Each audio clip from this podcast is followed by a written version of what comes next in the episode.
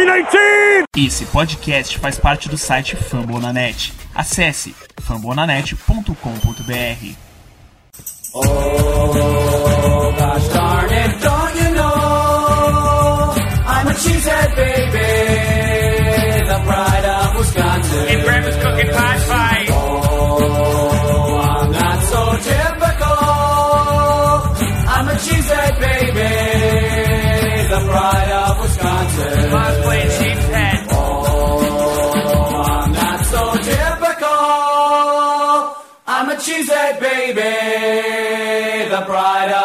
Wisconsin. Jim Bob, where the hell's my bowling ball? Estamos ao vivo. Boa noite a todo mundo. Boa noite, seguidores. Boa noite, você ouvinte que vai ouvir isso aqui no podcast mais tarde. Hoje nós temos aqui uma, um convidado que todos vocês conhecem, um cara que fez a gente estudar o futebol americano, fez a gente olhar para o futebol americano, olhar para a NFL e falar assim, cara, tem história. Boa noite, Paulo Mancha. Opa, boa noite, Be- Bea, boa noite, Guto, boa noite toda a galera do, do, do Lambo Leapers é, e todos os fãs de Packers ou de outros times, ou do Ryan Fitzpatrick, que é o meu ídolo, que estejam hoje aqui. Vocês não viram, mas antes de começar aqui a live, no chat interno aqui já rolou um Ryan Fitzpatrick, maior, maior, maior que Aaron Rodgers, né? É, só para provocar. Depois vocês podem me xingar no ar. Mas é um grande prazer estar com todos vocês aqui para zoar um pouquinho, para falar de NFL, para tirar um pouquinho essa ferrugem que a gente fica depois do Super Bowl. É, a gente fica essa saudade mesmo, a gente vai ficando enferrujado, mas aqui a gente não deixa a gente se enferrujar, porque é toda semana. E trazendo alguém que tá aqui toda semana com a gente, como sempre compondo a nossa mesa. Boa noite, Guto. Boa noite, Bia. É um prazer estar aqui também com o Paulo Mancha. Muito obrigado. E vamos que vamos, né? Falar de NFL, de Packers e de tudo mais que der aí. Ó, tá aqui, Trazendo também, ó, ó, tá aqui, representando.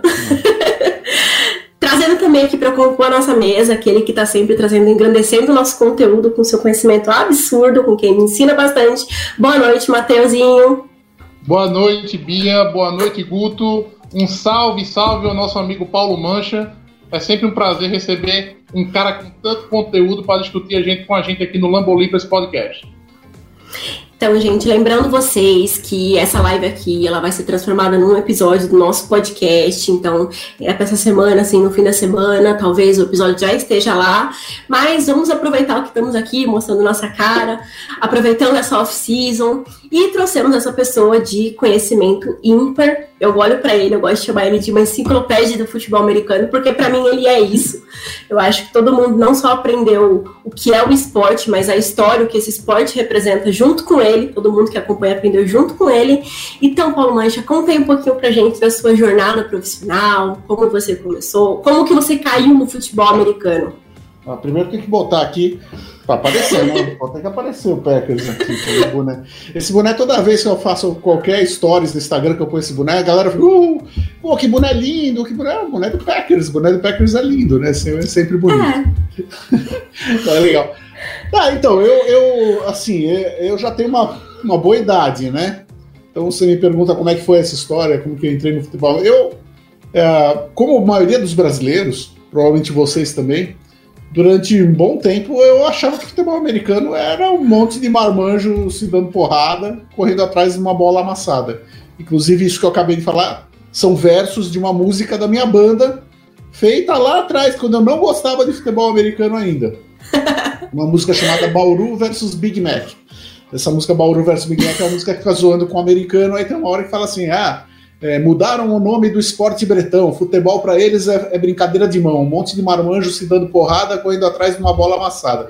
Essa música tá, tá aí na internet, aí entrem lá no tubaína.com.br, chama Bauru versus Big Mac é a música. E eu achava isso do futebol americano, é, até que em meados ali dos anos 90, eu falei, eu tenho idade já, 90 que o, o Guto aqui não tinha nascido ainda, no- nos anos 90.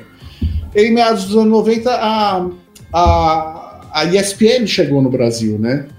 E eu ali zapeando na TV com controle remoto, um dia vi futebol americano passando na ESPN, sendo transmitido em português.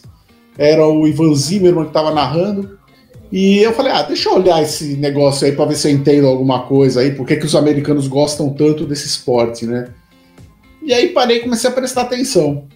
E aí, como acontece com a maioria das pessoas, no momento que eu comecei a entender o jogo, entender a dinâmica do futebol americano, a mecânica do jogo, a conquista de território, o touchdown, a pontuação, tudo, fez um clique assim, eu falei, porra, esse negócio é legal pra caramba, né? Faz sentido, né? É, Pô, faz sentido, né? Ainda bem que aquela minha música lá do Tubaína, na verdade, era uma, uma piada de, de- Era uma meta-piada, porque na- no eu lírico da música a gente fica zoando os americanos, mas na verdade a gente tá zoando os brasileiros também, porque eu fico no fim eu falo que Birigui, a cidade de Birigui é a maior cidade do mundo e não sei o quê. Então, na verdade, a música acabou não fazendo tanto mal porque era uma zoeira em si própria, né? E, e eu passei a, a começar a acompanhar ali o futebol americano ali no meados dos anos eh, 90, mas a- ainda mais ou menos naquela época, gente, pessoal que reclama da ESPN hoje, porque não, não vai passar jogo do meu time esse fim de semana, naquela época passava só Sunday Night Football e Monday Night Football. Normalmente não era ao vivo, era reprise durante a madrugada, madrugada de, de domingo para segunda, de segunda para terça. É, então, era, a gente sofria muito naquela época, né? Quem reclama hoje reclama de barriga cheia. E, mas eu comecei a assistir. E, e aí, lá para 98, foi que eu decidi ter um time, escolher um time para torcer. É, foi uma, uma temporada que o New York Jets estava muito bem, com Vini Testaverde de, de quarterback, o Andy Krebet, que foi um dos maiores wide receivers, Curtis Martin, que está no Hall Hall da Fama. E ao mesmo tempo eu gostava muito de uma, de uma série de TV, que talvez alguns de vocês conheçam, uma série chamada Anos Incríveis, né? Wonder Years, Muito boa. Incríveis. É muito boa essa série. E É o maravilhosa. né? O, o protagonista da série, o Kevin Arnold, Que o né, Kevin. ele, ele tá sempre com uma, cami- com uma jaqueta dos Jets. E aí eu falei, ah, vou torcer para esse time aí, para esse Jets, né? E comecei a torcer para os Jets em 98. É, e a partir daí eu comecei a realmente acompanhar futebol americano. Depois, se vocês quiserem, eu conto como é que eu entrei na televisão, que foi outra novela maluca, mas. é, então foi, foi assim que foi o meu contato com o futebol americano. De um cara que detestava e que fez até música zoando o futebol americano, eu virei um fã maluco do esporte. Nessas horas a gente olha e pensa assim, poxa, ainda bem que a internet não era tão grande naquela época, né? Porque se alguém pega você falando naquela época, nossa, como eu detestava futebol americano e blá blá blá, isso poderia muito ter te prejudicado hoje em dia, se fosse a internet do século XXI agora. É verdade, né? Hoje em dia. É, é que hoje eu, eu não, não ligo muito, mas assim. E é engraçado, né? Porque a minha banda, né? Eu, eu tenho banda de rock há 30 anos. Essa banda que eu tenho, o Baína, ela vai fazer 29 anos agora. E, e é sempre foi humor, né? No lance de humor. Então tem músicas que a gente fez lá 29 anos atrás. E que hoje em dia tem música que a gente não toca mais, porque não dá. Era um humor que naquela época era aceitável, hoje não dá. Né? É, É, com a internet ficaria, né? Fica, fica- fica difícil. é, os tempos mudam e a gente tem que se adaptar, e eu entendo completamente isso. Mas felizmente essa que zoa futebol americano nunca me causou nenhum problema. Pelo contrário, quando o pessoal vai ouvir, eles dão risada, porque a música é engraçada mesmo. É, então, eu acho que a geração que acompanha assim, um pouco mais de futebol americano é uma geração que tá um pouco mais acostumada com um tipo de humor que você trazia nas suas músicas. A gente cresceu com você, com Mamonas Assassinas, que é uma banda que eu duvido que hoje em dia faria sucesso. Verdade. Então, assim, eu acho que a nossa geração é uma geração um pouco mais tolerante com alguns tipos de humores. Mas e aí, falando então nesse ponto da música, é uma coisa muito importante para você? De onde surgiu essa paixão? Por que começou? Veio antes do jornalismo? Veio antes da, da sua profissão? Como que ela veio? Inclusive, o nosso editor, é, o, o Paulo, que estava falando com você até agora, também trabalha com música, musical, produtor, editor de áudio. Também, também tá em casa aí. O, o Matheus aqui com essa barba, cara, ele tá parecendo o George Harrison no final dos Beatles, na época final dos Beatles. E, e isso até falando em Beatles, né? Eu, eu, eu assim, é, eu, a coisa da música na minha vida veio muito criança, né? Eu falei de Beatles, quando eu tinha 8 anos de idade, eu ganhei uma coleção completa dos discos dos Beatles, por acaso. Né? O meu pai ganhou no trabalho dele, só que meu pai não ligava para rock. Ele entrou em casa um dia com um monte de, de era disco de vinil naquela época. Olhou para mim e falou: "Quer isso aqui?" Falei: "Tá, me dá". Peguei os discos, comecei a botar na vitrola, fiquei maluco por Beatles. Com 9 anos de idade eu cantava todas as músicas dos Beatles, sabia tudo. Então, entrou muito cedo o rock na minha vida e, e é uma coisa que ficou. Aí minhas, minha irmã tocava violão, eu já pegava o violão, comecei a aprender. Aí a- quando eu era adolescente montei banda, deixei o cabelo comprido. Eu tô com o cabelo comprido agora, que eu prendi aqui atrás. Essa pandemia aqui eu não vou no barbeiro de jeito nenhum, eu morro de medo. E, e aí eu, na adolescência, eu, eu comecei a, a curtir heavy metal e montei banda, tudo. Então eu posso dizer que desde que eu era criança a música tá na minha vida, né? E é, eu cheguei bem perto de ser músico profissional. É, você citou Mamonas Assassinas, né? O Mamonas Assassinas, ah, quando eu falo essa história, o pessoal diz que é, que é zoeira, né? Mas o Mamonas se inspirou na minha banda, no Tubaína do Demônio, né? É, a gente, eu montei a minha banda em 92, chamava-se Tubaína do Demônio, era uma banda de, de rock engraçado, letras engraçadas.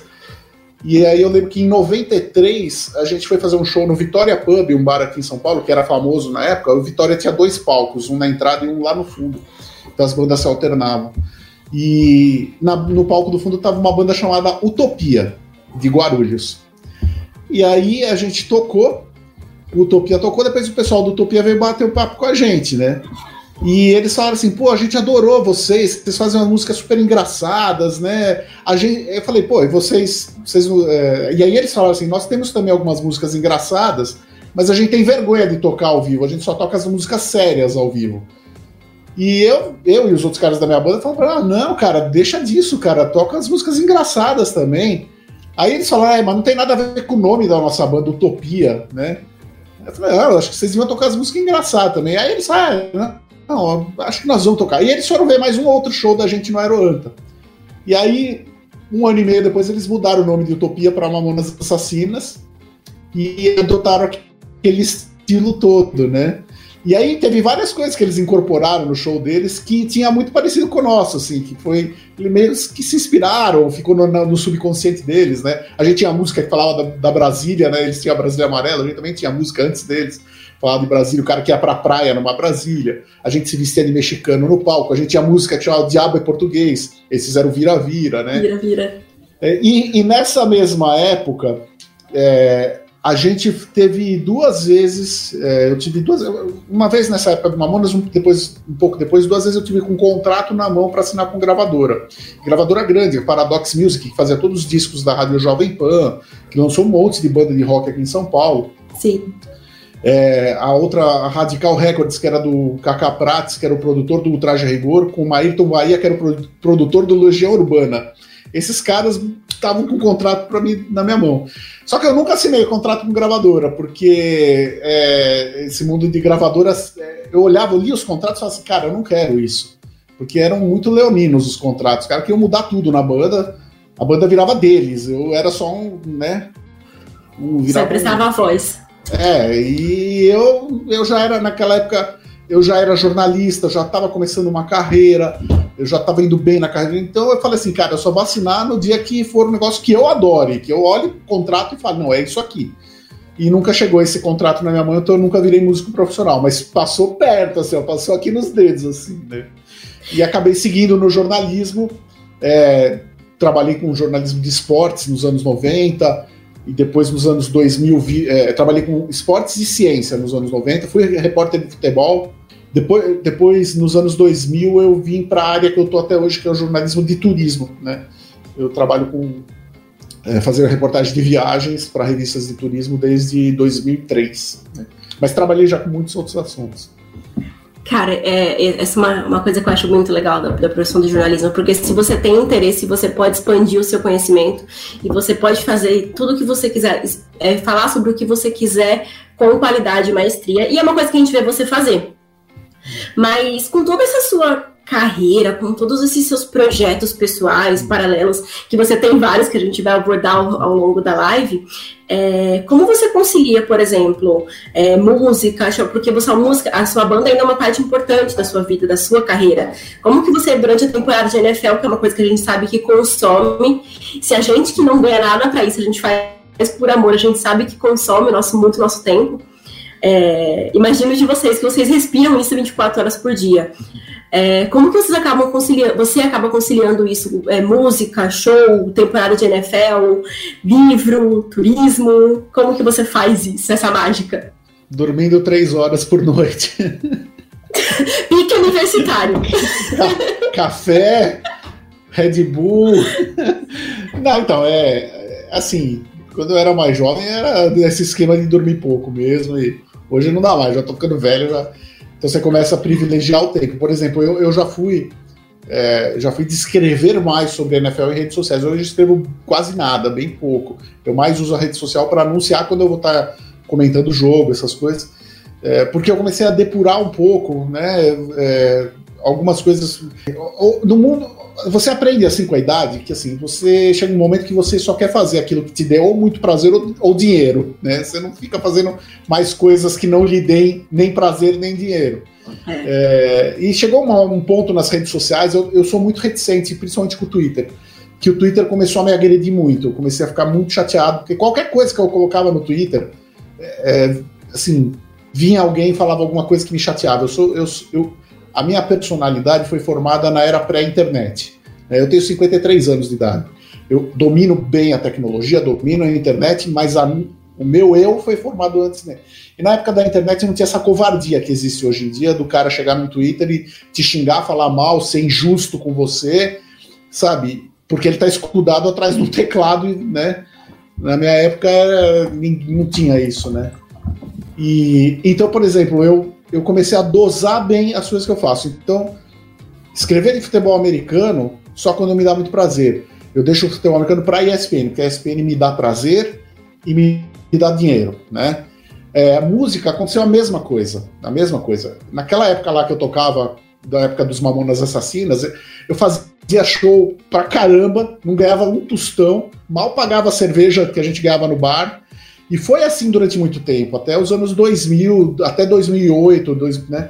Aí chegou um momento que eu falei, chega, não dá mais pra ficar fazendo show toda semana, tendo prejuízo, só enchendo a cara, só bebendo, sabe, sem chegar a lugar nenhum. Por, é, e aí hoje, por exemplo, a minha banda, a gente faz muito pouco show. Mas quando a gente faz, é aquele que dá tesão em nós e em todo mundo, né?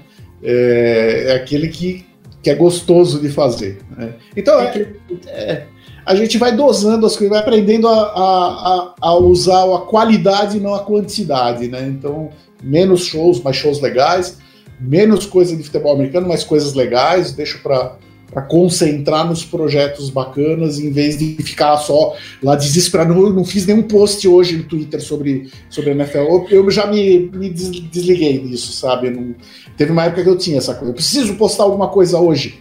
E aí eu postava, aí vinha alguém falava uma merda pra mim, e eu ficava chateado e batia a boca. Eu falei, que que eu tô fazendo isso? Não, chega, não faço mais isso, né? E assim eu consegui aprender a dosar o tempo.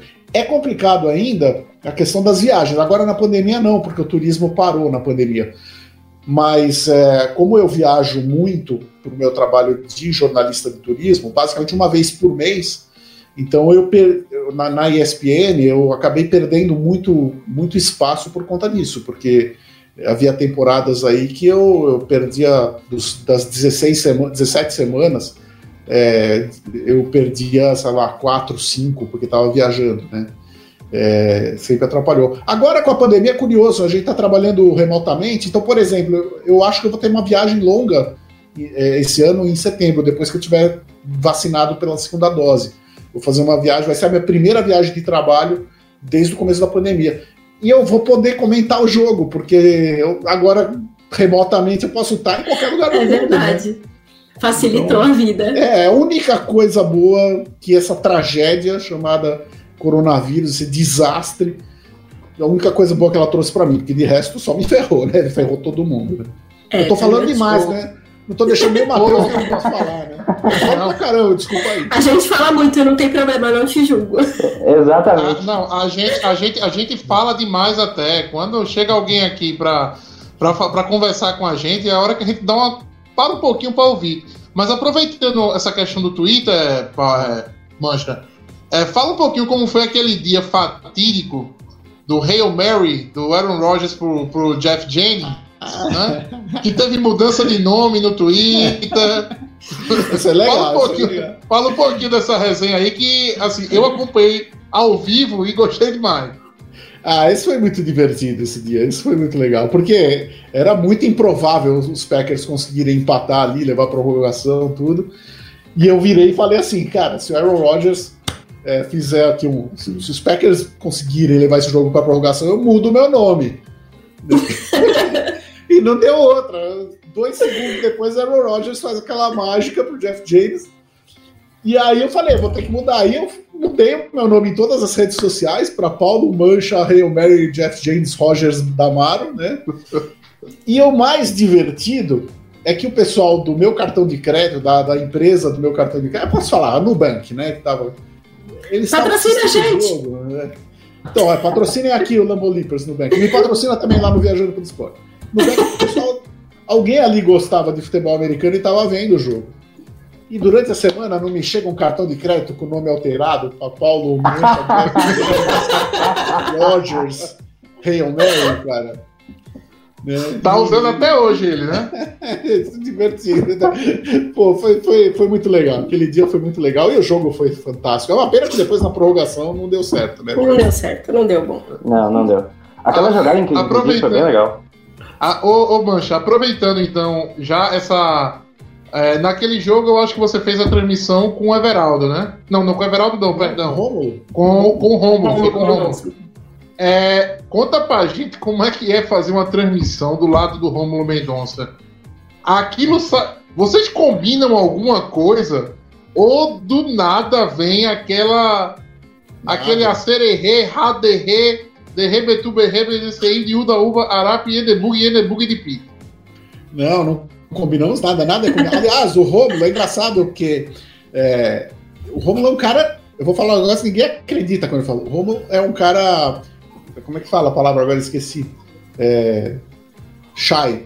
Tradução de shy, caramba. Nossa, eu venho em inglês. Tímido, eu- tímido, tímido. tímido. O Rômulo é um cara tímido. Ah, O Rômulo no dia a dia, fora do ar, é um cara super quieto. Ele não é um cara que chega na redação da SPN gritando, fala, ei galera, não, ele chega quietinho assim, senta na mesa dele, fica lá. Você fala, ô Rômulo, e aí, como é que tá as coisas? Tudo bem. Né? Assim, ele é super tímido. Quando o microfone liga na frente dele, é que ele vira aquilo lá, né? Ele se desprende ali, é o- a catarse dele. Então não dá pra saber como vai ser a transmissão, porque às vezes ele até ele tá tão quieto, tão quieto, você fala assim, pô, acho que o Romulo tá triste hoje, cara. Aí chega no jogo, ele, ele vira aquela, aquele monstro no jogo. E, e- e- e pega a gente de surpresa, né? Não tem nada combinado, é até é, é muito, muito divertido, né? E, e é, e é complicado, é difícil narrar o jogo Romulo, porque você perde o, o- a concentração muitas vezes, né? Eu, muitas vezes ele fala umas coisas lá que eu perco a concentração, né? De, de- de tão engraçado que é. E, e tão maluco, né? As coisas que ele fala e tudo.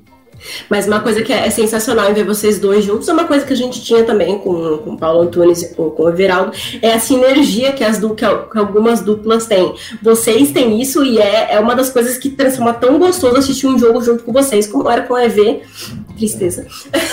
Nosso torcedor, melhor torcedor do Packers e o Paulo juntos, mas você e o Romulo trazem isso pra gente também de maneira tão maravilhosa igual. Isso é realmente incrível. É uma, uma coisa que pouca gente sabe é que eu e o Everaldo éramos amigos muito antes dele ser narrador de futebol americano e de eu ser comentarista. A gente já se conhecia, já conversava de futebol americano, tudo ele, ele tinha um programa de esportes na Rádio Jovem Pan, aqui em São Paulo. É um programa de domingo de manhã. E ele, e ele tinha uma coisa muito legal na época, Everaldo. Isso eu tô falando de 2000, 2001, por aí. Que ele, ele falava assim, pô, na Jovem Pan já tem futebol, futebol, futebol. Então no meu programa eu vou tentar colocar outros esportes. Então ele abria espaço para o futebol americano. E na época eu era co- coordenador de uma lista de discussão. Naquela época não tinha nem Orkut, não tinha rede social. Mas existia uma lista de discussão por e-mail no Yahoo Groups. Chamava-se Red Zone. E eu era coordenador. E aí o Everaldo descobriu isso e volta e meia ele me ligava e falava, Mancha, vou te colocar no programa para falar de futebol americano hoje. E aí ele me colocava no ar para falar de NFL. Isso eu tô falando 2000, 2001, 2002. Ele nem sonhava que ia ser narrador de NFL um dia e eu nem sonhava que ia ser comentarista. Isso aconteceu tudo depois. E nenhum dos dois sonhava que ia ter um público tão cativo como tem hoje em dia e aumentando, tomara, pra gente ter mais oportunidades aqui no Brasil, né? Então, falando em oportunidades aqui no Brasil, vamos viajar um pouquinho. É, a gente já sabe, você comentou que você viajou muito, viajou demais. E muito, muito disso foi junto com o esporte. A gente também sabe que você tem um projeto do site de viagens que liga turismo e esporte. Conta um pouco pra gente como é que isso funciona. Porque é do nosso interesse. É, então, isso Peraí, é um e- negócio... e- Ô Paulo, só um negócio. E consegue um desconto pra mim, por favor, porque meu sonho é assistir Green Bay lá. E eu quero antes do Roger, eu quero antes do Roger sair, tá? Por favor. Então você tem que ir no ano passado.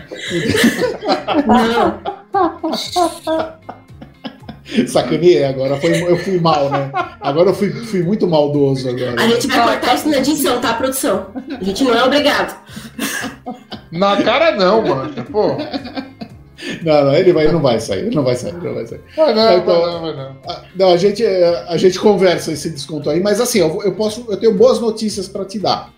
É, o que acontece? Eu trabalho com, com jornalismo de viagens e turismo desde 2003, né?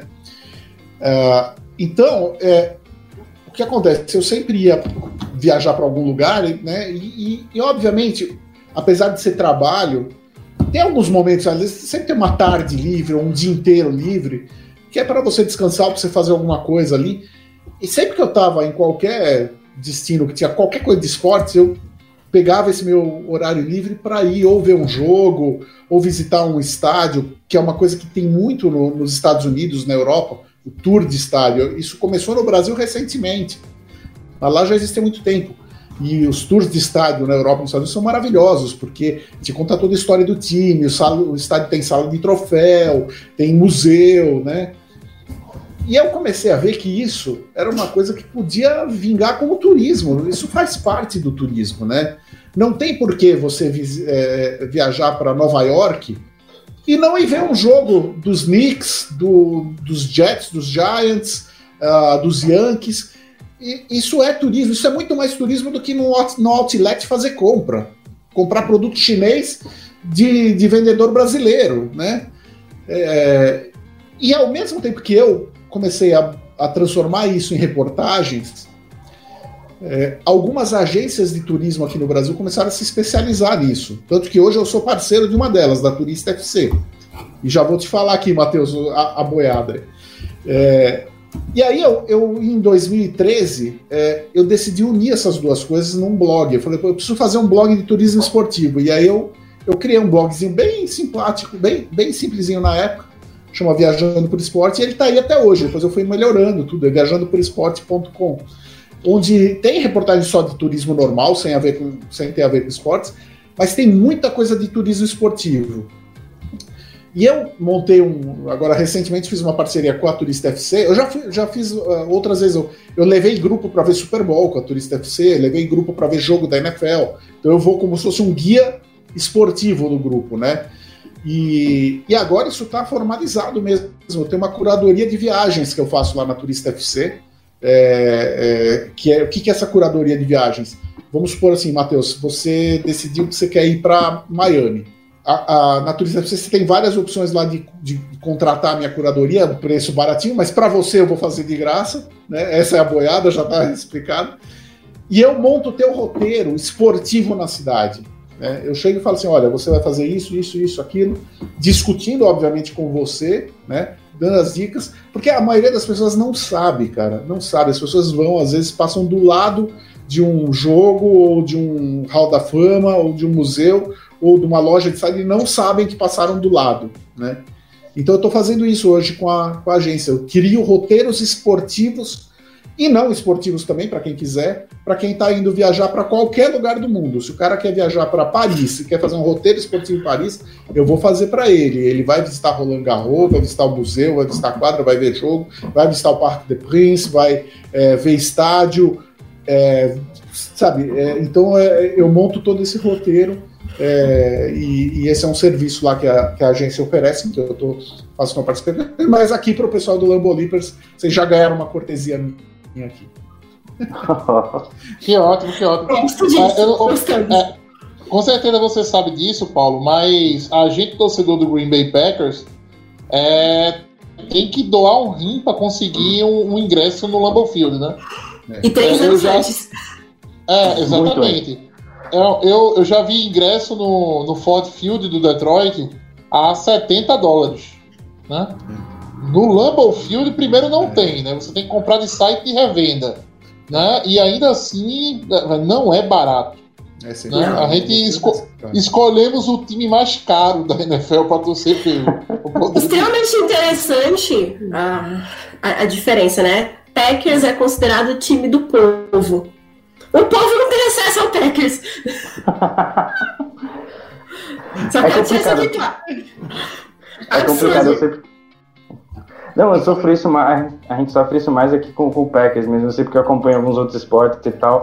E às vezes um ingresso pra assistir, por exemplo, o Yankees no Yankee Stadium é muito mais barato do que você tentar um ingresso pra, no Lambeau Field, porque lá eles, eles literalmente respiram. A cidade é voltada pro time, é muito bizarro. É, é E a questão do quantidade. É, exatamente. A quantidade de jogos, né? é jogo pra caramba, então dá pra pôr ingresso barato. Agora, você olhar a Packers, ele joga oito vezes por ano no Lambeau Field, né? Então, Exato. é, não tem jeito, vai ser caro mesmo, é só revenda e vai ser caro, não tem jeito. Mas vale a pena, pessoal. Vale- Eu não fui ainda. Vale, vale. Vale. Vale, vale, vale. Mas vale a pena, é uma experiência. Quem foi, quem as pessoas que eu conheço. Se tudo der certo, agora em. Talvez até nesta temporada ainda eu consiga ir ver um jogo dos Packers no Lambeau Field, tá? É, e aí eu vou relatar tudo lá no Viajando por Esporte, vou falar dos preços, vou falar de tudo.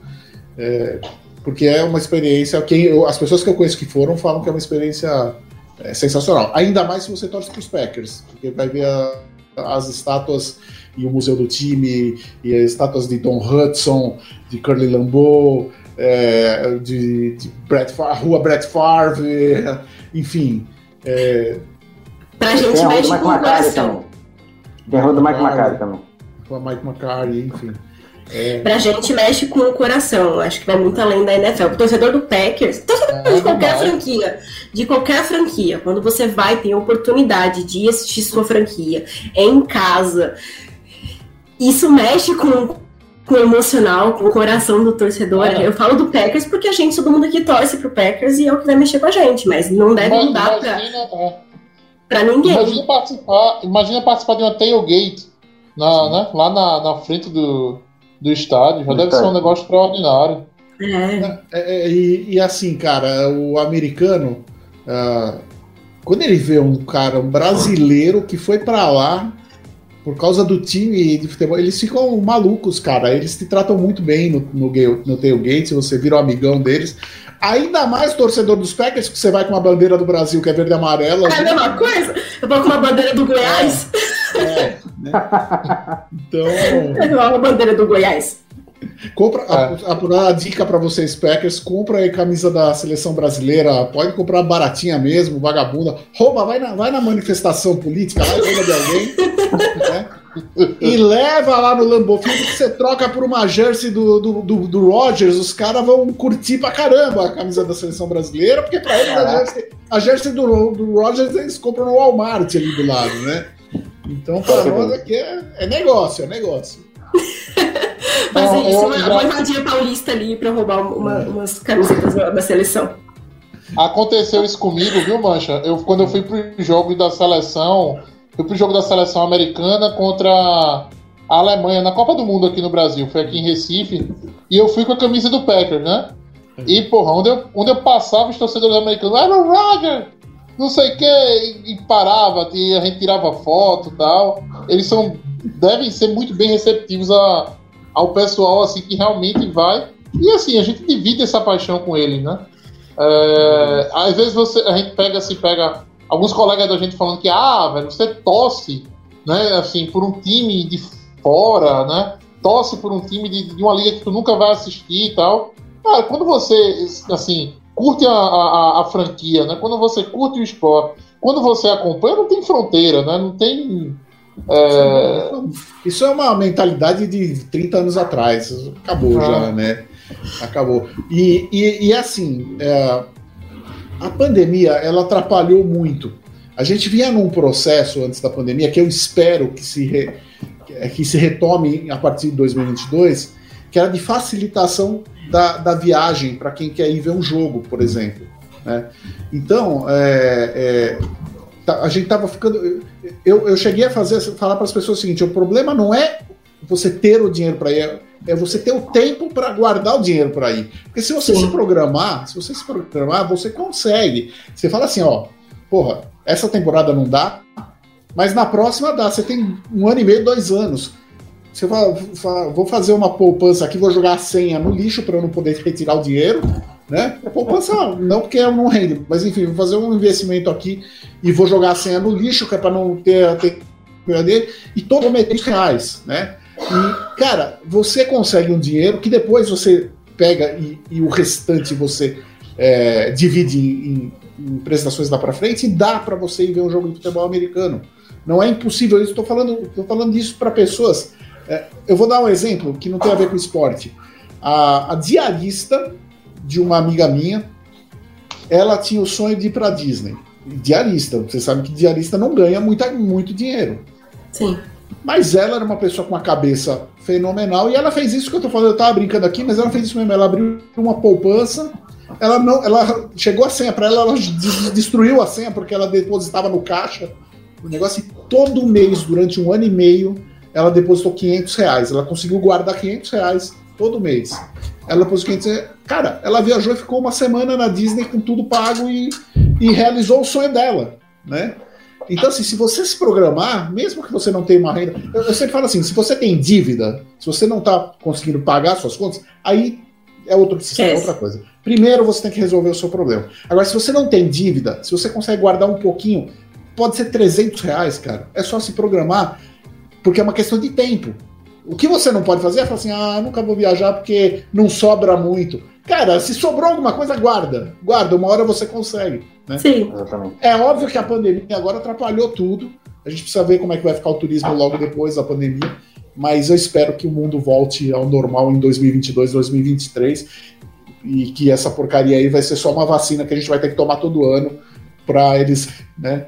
Pra fazer uma Tomara. como, como era a gripe, né? Tomara. Tomara. Tomara, tomara. Ah, tomara. Não, mas dando sequência, né? A gente tá falando de história, a gente tá falando. Você citou o Don Hudson e tudo mais, e a gente sabe que você tem dois livros de futebol americano, né? O Touchdown Aqui, ó. e o outro que você escreveu com, com o Zolim, que é o Guerreiros da NFL, isso Eles, mesmo, NFL. que conta curiosidades de todas as 84 equipes que construíram a história do futebol americano.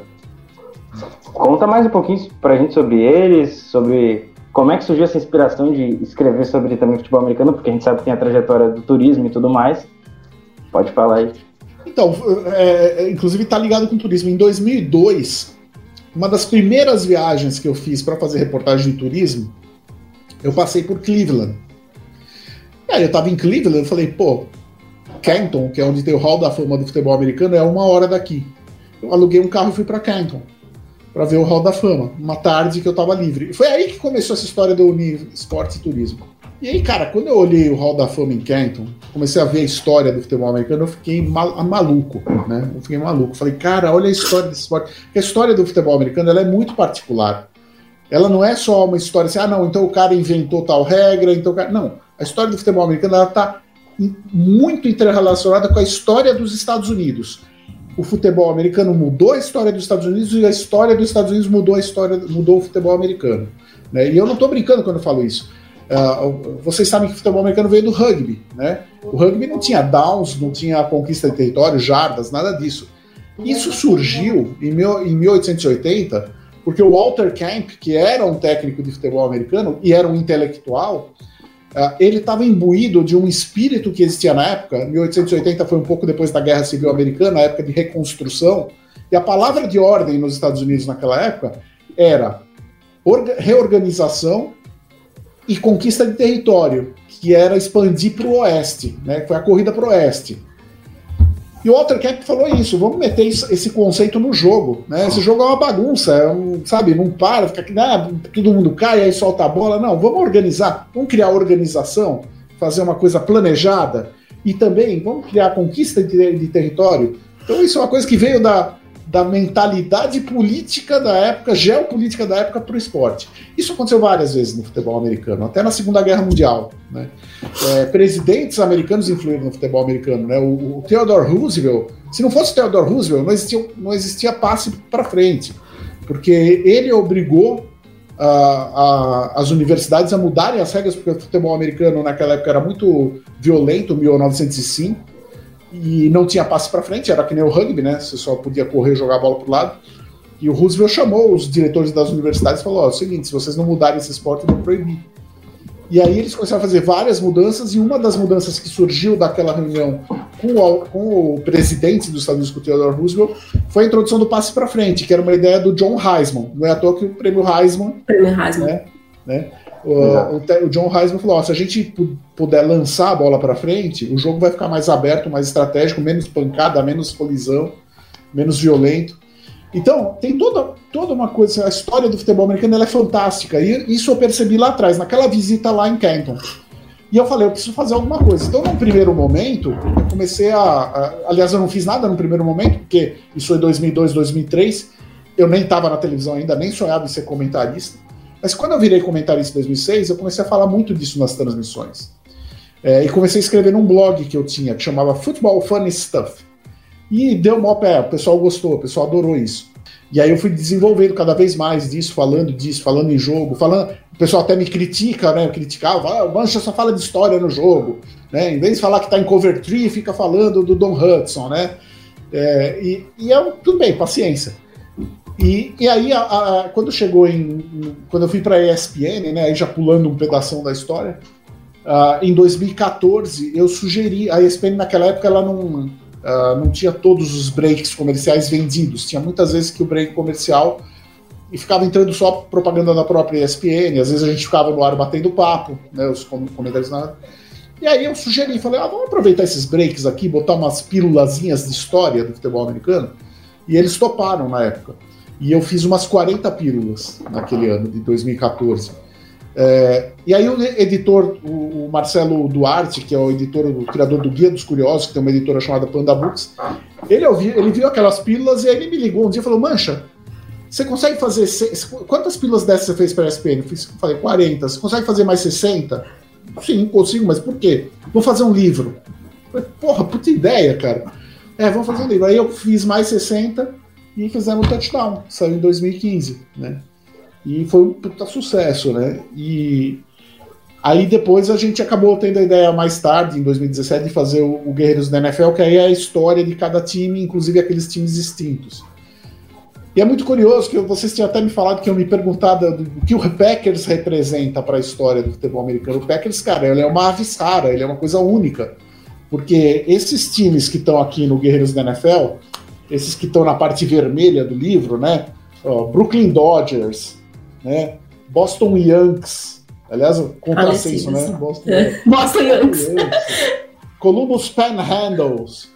É, é, esses times eram todos times pequenos da, da época do começo da NFL que acabaram falindo em 1933, falindo ou sendo expulsos da liga, banidos da liga em 1933, quando a NFL se reestruturou.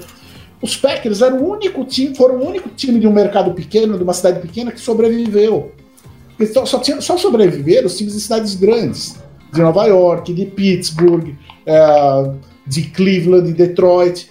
O único cidade, uma, time de uma cidadezinha pequena que sobreviveu foi Green Bay Packers. Por quê? Porque eles eram a sociedade anônima, né? É o único time que é uma sociedade anônima. É, e era bem estruturado. Né? Então era um time muito forte financeiramente e tudo. Então eles conseguiram sobreviver e eles sempre tiveram essa coisa de um amor muito grande pelo time é, porque nos grandes centros, quer queira ou quer não, você tem muitas outras opções de lazer, você tem outros times de outros esportes, é, então o amor é dividido. Em Green Bay, o amor. Aliás, em, em Wisconsin, Wisconsin, o amor não é, não é dividido, o amor é do Green Bay Packers, né? E, e isso que deu força para o time sobreviver a períodos ruins que ele teve ali nas décadas de 40, de 50, é, e, e, crescer cada vez mais os períodos bons. Década de 30 e 40 com Arnold Herbert e Don, Don Hudson, é, depois década de 60 com Vince Lombardi, Bart Starr, é, Paul Hornung, todos esses grandes ídolos, depois é, é anos já, anos 90 com Brett Favre e anos 2000, né? Então o Packers é realmente uma coisa muito única no futebol americano. Tem gente, na internet, você sabe, no Twitter, sempre tem aqueles caras que, sei lá, que são loucos. E tem uma galera que acha que eu detesto os Packers. Porque Porque, porque umas duas vezes no ano passado eu falei que a relação entre o Matt LaFleur e o, e o Aaron Rodgers não era muito boa. Aí os caras inventaram, inventaram que o Mancha, o Mancha hater dos Packers. Mancha odeia o Aaron Rodgers. Quando, na verdade, os Packers sempre foram meu segundo time, né? O meu melhor amigo, que é o Silvio Júnior, que, era comentarista de futebol americano comigo no Band Sports, ele é Packer fan. É, e assim, a gente sempre foi fanático do Packers. Eu lembro até hoje, cara, a gente, eu, eu, eu, levando bronca do síndico do meu prédio aqui, porque no jogo do, do Brett Favre, uh, logo depois da morte do pai dele, não sei se vocês sabem essa história, né? Sim. É, ah, é, o jogo da vida dele.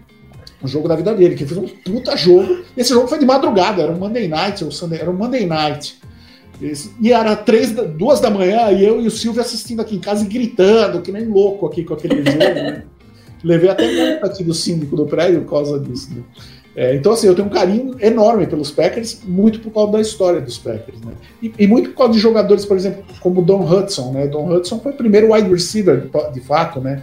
Para quem não Sim. sabe, é, até 1935, a bola do futebol americano, ela era diferente, ela era um pouquinho mais gorda, né? Um pouquinho mais e era muito difícil lançar, não dava para dar a espiral na bola, não se dava espiral, você lançava sem espiral, ela é de qualquer jeito. Então não tinha passe longo. Até 1935, os passes eram sempre de média, curta e média distância. E em 1935 eles mudam a bola, a bola fica igual a essa que a gente tem hoje, né? Que é a The Duke.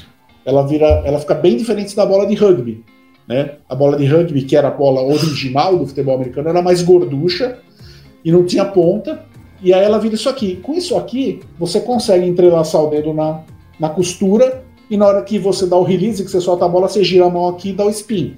A bola vai girando no próprio eixo, ela vai muito mais regular, com muito mais precisão e com muito mais dire... É, com muito mais é, alcance. O primeiro quarterback que aprendeu a lançar a bola assim é o Arnold Herbert do Green Bay Packers, em 1935. E ele tinha um cara que era o Don Hudson, que era um end, naquela época se falava, não se falava wide receiver, se chamava de offensive end, olha que louco isso, né? Era offensive end. Por que, que surgiu o termo wide receiver? Porque o Don Hudson, sabendo que o Arnold Herbert conseguia lançar bolas muito longas, ele alinhava lá perto da lateral, alinhava wide, né? Os caras do outro time olharam e falaram: o que, que ele tá fazendo lá? Ele vai sair do campo? Não, não vai sair do campo, é porque ele vai receber a bola lá no fundo.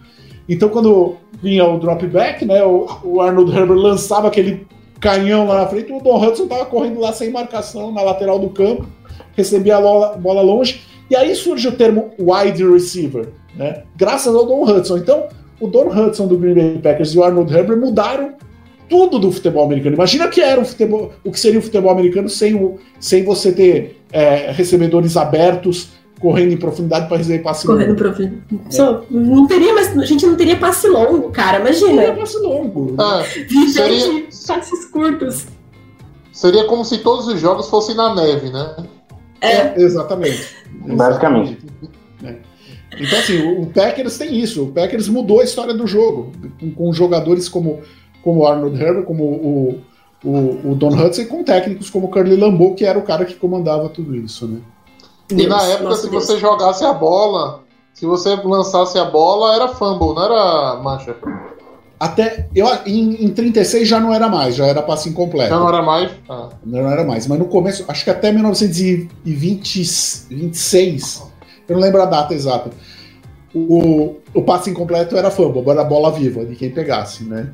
E depois é que eles mudaram isso, porque daí, daí inibia muito lançar a bola, né? Essa história. É, eu passei um é, de vez no jogo. Segurava o jogo. Exato. Exato. Cara, a gente percebe, olhando, ouvindo essa aula que você acabou de dar pra gente, né, pra todos os torcedores. Tá, o pessoal tá subindo isso nos comentários. Que aula, meu Deus, aplausos, que aula de QB histórico. Então, assim, é como eu falei, você é uma verdadeira enciclopédia, você tem conhecimento para dar e vender. E você faz uma das coisas que eu amo, sou uma das pessoas que ama falar sobre história, história do esporte, adora ler sobre história, pílulas históricas. Eu tô com um projeto aqui pra gente tomar aqui na off-season de de falar sobre momentos históricos somente do Packers, a história do Packers. Então eu vou trazer isso aqui, espero que possa te convidar num outro momento de novo. Com certeza, eu tô, tô à é, Eu sou o contraponto do nosso Matheus. O Matheus é a pessoa mais técnica que eu conheço. Como você quer saber sobre técnica, regra, tudo isso, é com o Matheus, é com ele que eu aprendo. E aí eu vou pro, pro lado mais histórico, porque eu gosto muito. E você tem muito conhecimento, todo mundo sabe disso. E como você lida? As pessoas colocam expectativa em você, é, tem expectativa pelo seu conhecimento. Como você lida com, com esse peso? É, é pesada a coroa do rei. Como você lida com isso? Ah, então, é assim, né? É, eu, eu, por um lado, eu tenho a, eu tenho a consciência de que eu tô na televisão, isso tem um ônus e tem um bônus, e eu tenho que aceitar o ônus e o, e o bônus. Quer dizer, ter o lado bom é, da, pô, você tá exposto, as pessoas falarem com você, fazer live com você, comercialmente eu conseguir coisas com isso, etc. Tem o lado ruim, que você fica exposto, é atacado, muitas vezes é atacado injustamente. É, e assim, eu tenho noção, eu não fico me fazendo de vítima, eu sei que é, faz parte do jogo. Agora, é difícil. É, é muito complicado você agradar todo mundo, ainda mais num esporte que é muito complexo como o futebol americano. O futebol americano é muito complexo e você pode. Outro dia eu estava fazendo uma brincadeira aqui, eu estava identificando sete formas diferentes de comentar uma mesma jogada. Uma mesma jogada tem sete, sete abordagens diferentes para você comentar. Você pode comentar do ponto de vista tático light, né? Um comentário tático mais light, do ponto de vista tático hard, né? Que é o que muito, por exemplo, um Tony Romo faz. Você pode comentar do ponto de vista estatístico, pegar a estatística daquela jogada, né? Você pode comentar do ponto de vista histórico, do ponto de vista técnico, né, da técnica que o jogador está usando. Você pode fazer uma brincadeira, você pode é, simplesmente citar um número. Enfim, você tem, sete, você tem sete formas diferentes de comentar uma mesma jogada. E você nunca vai conseguir. É, com, é, é, como é que fala? Agradar todo mundo. Sempre vai ter um cara que vai olhar o seu comentário e falar: não, é, isso é besteira que ele está falando, ele devia ter falado outra coisa. É, eu, é, eu tento não me abalar, eu, eu me abalo muito com críticas, mas eu tento cada vez menos me abalar e tento focar no que interessa. No meu caso, eu penso assim: no Brasil, a minha função é popularizar o futebol americano nós temos que ter em mente o seguinte: por mais que o futebol americano tenha crescido no Brasil, nós temos um maciste aqui, aquela coisa que foi martelando, que chama-se futebol da bola redonda. A gente está sempre sendo ameaçado, e eu não estou falando de ESPN, estou falando de qualquer coisa. Então, qualquer outro esporte que não seja o futebol da bola redonda precisa estar tá sempre é, tentando conquistar público, porque se você começar a perder público estacionar, vem o futebol e te tira o espaço, né? E, e, e eu cheguei a uma conclusão. Houve uma época que eu, eu dava muito, é, muito, muito valor àquelas críticas de pessoas que queriam comentários extremamente técnicos, extremamente hard. O cara que morou nos Estados Unidos jogou e fala: pô, esse mancha não sabe nada, eu sei mais que ele. O cara que é técnico de futebol americano aqui no Brasil, ou que joga Madden e conhece todo aquele nome de jogadas do Madden, e o cara que é aquilo. E eu dava muita importância para isso, eu ficava chateado quando esses caras me depois eu percebi que esse pessoal é, é 5%, é o topo da pirâmide. E eu não posso pensar em 5%. Para prestar um serviço para o futebol americano no Brasil, eu tenho que pensar em 95%. Que é desde aquele cara que não sabe nada, que ligou, zapiou lá e viu, que nem eu fiz lá em 1995, né? E que falou, pô, não estou entendendo nada, mas queria entender. Eu preciso pensar nesse cara quando eu faço meu comentário. Eu pensar pensar no cara que está no meio da pirâmide, que é o cara que já sabe as regras, já sabe um pouco, mas não é um cara de conhecimento hard e nem quer isso, nem quer isso. Porque tem muita gente, muita gente que passa a semana inteira trabalhando, estudando, e quando senta no, no sofá no domingo, o cara não quer ver uma aula de física, ele quer se divertir, né? É, e tem que pensar em todos esses estratos da pirâmide. E aí eu tento, eu, eu, quando eu tive a noção disso, eu falei, eu não posso me abalar mais com o que esse topo aqui de cima fala. Até porque esse topo, na maioria das vezes, assiste no SAP. Quando tira do SAP é só para criticar os comentaristas narradores, né? Então, é, é, é, eu acho assim, não é, eu não estou falando que nós, comentaristas, não temos que fazer comentários táticos e técnicos aprofundados. Acho que temos que fazer, mas temos que fazer na dose certa. Ficar o tempo inteiro falando que o cara é, fez um end around ou run around sweep para atingir o, o sweet spot da cover tree Cara, você faz o 95% mudar de canal e assistir Dança dos Famosos, entendeu? É não, não pode ser assim. Você tem que falar de vez em quando isso, e quando dá para explicar. E tem um detalhe também: muita gente que cobra isso durante a transmissão é, tem que ter uma noção de que, amigo, durante a transmissão não dá para você ver esse tipo de detalhe. É, tem, tem hora que você tem, tem vídeo que você olha três, quatro vezes para decidir se aquilo era uma cover 3 Mateus. ou se era uma cover 6. É. Exatamente. Eu, Cara- eu dei, eu dei essa- esse exemplo de cover tree, etc. Porque assim, cara, na televisão você não vê a secundária, a câmera tá fechada. Não enxerga, tá Não longe. snap, É velho. um você plano não- diferente de câmera. Você É. não vê a troca de jogador, cara. Não dá pra ter certeza. E outra Isso. coisa, uma vez, Matheus, um cara chegou, o cara me fez uma crítica. Na maioria das vezes, os caras, a crítica é bem escrota, assim, bem. É, às vezes, tem- teve pessoas que me criticaram de forma, é, de forma respeitosa e que eu fui lá e falei: olha, quero conversar com você.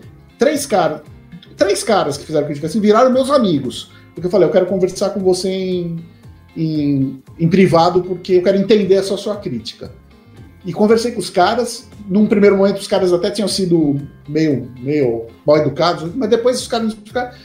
E aí eu entendi a crítica, os caras tinham razão na crítica, algumas, algumas vezes não tinham tanta razão, e aí eu expliquei o meu lado, né? E acabei ficando amigo dos caras, né? Quando o cara critica é, diretamente, em privado, fala, mancha, eu posso conversar com você em privado? Eu sou um cara super acessível, pô, eu tenho, né? Eu passo o meu e-mail para quem pedir, paulomancha.gmail.com né? E o cara vem pra mim e fala assim, ó, Mancha, pô, você falou não sei o que lá no jogo, tava errado, não era isso, não sei o que. Eu só tenho a agradecer, eu agradeço a povoada, obrigado. Né? O ano passado eu fiz isso no jogo dos Eagles, né? Eu falei uma bobagem no jogo dos Eagles, não lembro o jogador que era, que eu falei que era um, um ídolo da torcida, e o cara tava jogando mal, né? Eu bobiei, eu errei. A minha pesquisa foi falha, foi um erro. E depois eu pedi desculpas, falei, olha, gente, eu falhei na pesquisa, não sei aonde que eu vi que o cara estava agradando a torcida, porque ele está jogando mal, na verdade. Eu, eu tenho que cobrir 32 times e esse jogador falhei na pesquisa. É, então, assim, eu não sou contra a crítica quando ela é respeitosa, quando ela é. é só que às vezes os caras são, as pessoas são muito mal educadas e outra coisa, às vezes é, é isso que você falou, Matheus, a pessoa não tem noção do que é uma transmissão. Uma vez, é, só para fechar esse assunto, um cara me, me- me criticou pesado no Twitter por causa de uma leitura de defesa que eu fiz, né, num jogo lá. E aí eu chamei ele inbox e falei: "Me diz o que você acha que eu devia ter falado, me ajuda, me ajuda, me diz o que você acha que eu devia ter falado". Ele fez um texto, cara. Eu li o texto dele cronometrando, deu 1 minuto e 40. 1 minuto e 40. Meu Deus do céu. Não, Eu virei pra ele, eu virei pra ele e falei assim, velho, o que você me mandou, eu precisaria de 1 minuto e 40 pra falar. Eu tô, tô fazendo jogo com o Rômulo. Você sabe que o Rômulo estende muito depois da jogada, né? Por causa da, que ele fala piada. Eu tenho, em geral, isso é uma coisa que eu já fiz na média. Quando eu tô comentando o jogo com o Rômulo, eu tenho, em geral, 15 segundos pra falar. Como que você quer que eu fale 15 segundos, tudo isso que você me disse? Não tem como. Ainda quando eu faço Tem jogo, por exemplo, com, a- com, com o Ari Aguiar, o Ari é um cara muito sintético, né? O Ari ele para logo quando a jogada acaba e joga pro comentarista. Então, às vezes eu tenho 30 segundos. Mas mesmo assim, 30 segundos, velho, não é 1 minuto e 40. Né? Então tem coisas que não dá, cara. Eu não posso. é, Eu, para eu reduzir isso tudo para pouco tempo, eu vou ter que falar muito termo em inglês. E aí, só aquele 5% da pirâmide que vai entender. 95 E olha lá. E olha lá, e olha lá. E, e ainda tem um detalhe: esses 1 minuto e 40, eu acho que no, talvez nem no ESPN League você tenha o tempo suficiente para falar dessa jogada. No é, ESPN League, imagina. exatamente. Eu- deixa eu só falar de uma vivência nossa, viu, Mancha? Que é o seguinte: o Guto vai lembrar o fatídico dia que a gente inventou de fazer uma transmissão do jogo de Green Bay no, no, como live no podcast da gente. Lembra, Guto? Não, não lembro disso. Nossa, que dia torturante. Não, cara, eu lembro, eu lembro. Cara, era Packers e 49ers, aquele jogo que foi pra prorrogação, né? E o Packers acabou ganhando na prorrogação do 49ers no, da temporada regular. O 49ers com aquele. Acho que era até o CJ Better, do o quarterback. É, o time jogou horroroso. Eu posso garantir a vocês, olha, foram três horas de transmissão fazendo uma live e eu narrando o jogo. Com uma hora e meia, eu não aguentava mais a ouvir a minha voz. Entendeu? Eu tava, eu tava, eu tava falando no inbox com o Guto e com o João Nunes, que era quem tava na época. Minha gente, pelo amor de Deus, fala qualquer merda aí, pelo amor de Deus. Eu não aguento mais falar. Cara, eu saí rouco. O pós-jogo desse jogo, eu, eu não tive cabeça de parar pra fazer o pós-jogo e a gente jogado no, no, no- no podcast. Matheus, agora É imagina. insano a transmissão, velho. Agora imagina isso, com você ainda ouvindo a produção aqui no fone, falando assim, ó, vai entrar comercial em 30 segundos, olha, precisa dar a chamada do jogo de futebol da manhã. Olha, mancha, aumenta o volume não. sei o que. Cara, é tudo assim, então não é fácil. O pessoal acha que é fácil, mas não é. Não é fácil. Não, definitivamente não. O Nardini falou um negócio aqui que eu fiquei abismado. Jogo pequeno, tá ligado? Assim, jogo safado que não vale muito, sei lá. ah, um- um- eu não vou entrar em, em dois nomes de time, mas sei lá, um Jacksonville Jaguars. Vamos pegar os dois últimos colocados. Jacksonville Jaguars contra o Jets. Na, na semana 15, os dois já eliminados. É umas 60 páginas de estudo. Cara, eu levo, eu levo sete horas. Assim, se somar o tempo que eu levo para me preparar para qualquer jogo, é no mínimo sete horas. São no mínimo sete horas de estudo. Que não é de uma vez, então eu acabo perdendo. É, isso é para acabar com o casamento, né? Porque meus sábados durante o- a NFL eu ficava o dia inteiro estudando pro jogo do domingo. Então sábado e domingo não tinha, né? Pra Não esposa. tinha fim de semana. Não tinha fim de semana. É, então, é, é assim, cara. A gente tem que, que saber. E, e é o que eu falo, nós, a gente comentarista, o, esporte, o futebol americano é muito complexo. A diferença entre o cara que não sabe nada e o, e o cara que sabe tudo é muito grande. Então, durante o jogo, a gente tem que ficar subindo e descendo essa pirâmide. Tem que fazer um comentário lá em cima para agradar aquele pessoal lá de cima. Depois tem que descer e explicar por que, que faz um punch na quarta descida pro cara que, que começou a ver o jogo agora, né? Aí depois tem que subir um pouquinho aqui, fazer um comentário aqui no meio. Né? É- é- não tem jeito, cara. Isso é, é o que a gente tem que fazer para manter a todos. Imagina assim, em 1990, quando o Ivo Zimmer tá narrando o jogo, eu, eu virasse lá e ele falando só nome em John Madden. Bom, mancha aqui, muita gente ia gostar, né? Mas a verdade é essa, né? Quem tá na mesa gosta e é o que importa. Você agrada gregos e troianos. E, sinceramente, é, a gente que não, não é famoso, a gente que não tá na ESPN, a gente que não tem essa responsabilidade que você tem, se a gente sofre com isso, imagina você. Tenho páginas de, eu tenho páginas de humor, eu tenho aqui um conteúdo mais sério que eu, que eu participo e tal, mas tenho página de humor e o humor é criticado. Então, assim, é, teve uma época que na minha página, na página do Packers, eu não podia fazer, a gente não podia fazer piada sobre o Packers, porque o torcedor do Packers não admitia que zoasse Packers. Num, num jogo que o Packers foi ruim. E aí você fica, poxa, eu não posso apontar o óbvio. A gente acabou de ver o Packers indo extremamente mal, a gente não pode fazer isso porque o torcedor não gosta. Então, assim, ninguém nunca vai agradar gregos e troianos, é impossível isso acontecer, mas a gente faz o que a gente pode. É, vamos dar uma olhada aqui no chat. Temos um pedido para você, Paulo Mancha. Opa, diga lá. Rafa. Rafael Lopes pediu para você comentar no modo Tony Romo o Miracle in Motor Town, por favor. Ah, agora, Tony Romo é, é Deus, cara. Eu não posso ser uma, uma. Como é que fala? Uma heresia eu querer comentar no modo Tony Romo. Não, deixa Tony Romo lá no céu dos comentaristas. É, Eu fico, temos às, uma- às vezes eu, às vezes eu fico me perguntando, tá, Mancha? Se o Romo é, é, é tão absurdo, né? Assim, os spoilers que ele dá das jogadas da ESPN, ou se talvez para um quarterback de elite aquilo seja fácil de identificar, entendeu? Eu É. queria ver, talvez, um, eu queria ver o Brady né, comentando um dia, né? É, então, é, é- é assim. Todos eles vão saber ler a jogada. É que o Romo ele, ele consegue uma coisa muito legal. Ele consegue ir na profundidade falando de um modo que as pessoas entendem, né? E consegue filtrar bem o que ele vai falar de um modo que não fique hermético, não fique chato e que as pessoas entendem. E ele realmente faz leituras de previsão de jogada de quarterback. Ele é um quarterback de elite. Então ele olha ali, ele vê, ele sabe o que vai acontecer. Esse que é o. o- Agora, tem uma coisa que pouca gente sabe. É, eu tenho um livro do, do Joe Buck. Eu não vou levantar aqui porque eu tô de cueca, tá? Senão eu ia pegar o livro aqui, né? Mas, Abel, quem, quem faz live de calça? Vamos falar a verdade. Ué. Todo mundo aí tá de pijama de cueca, vai, eu tenho certeza. cobertor. É, né? Então, mas tem um livro do Joe Buck, que é narrador americano, né? Vocês devem conhecer o Joe Buck. É, e tem, ele mostra uns bastidores de transmissão. E aí tem uma foto que é muito interessante, é, que inclusive mostra a diferença de como é uma transmissão nos Estados Unidos e nós aqui. É, é uma foto do stand de transmissão em que tem assim, tem o Joe Buck, que é o narrador.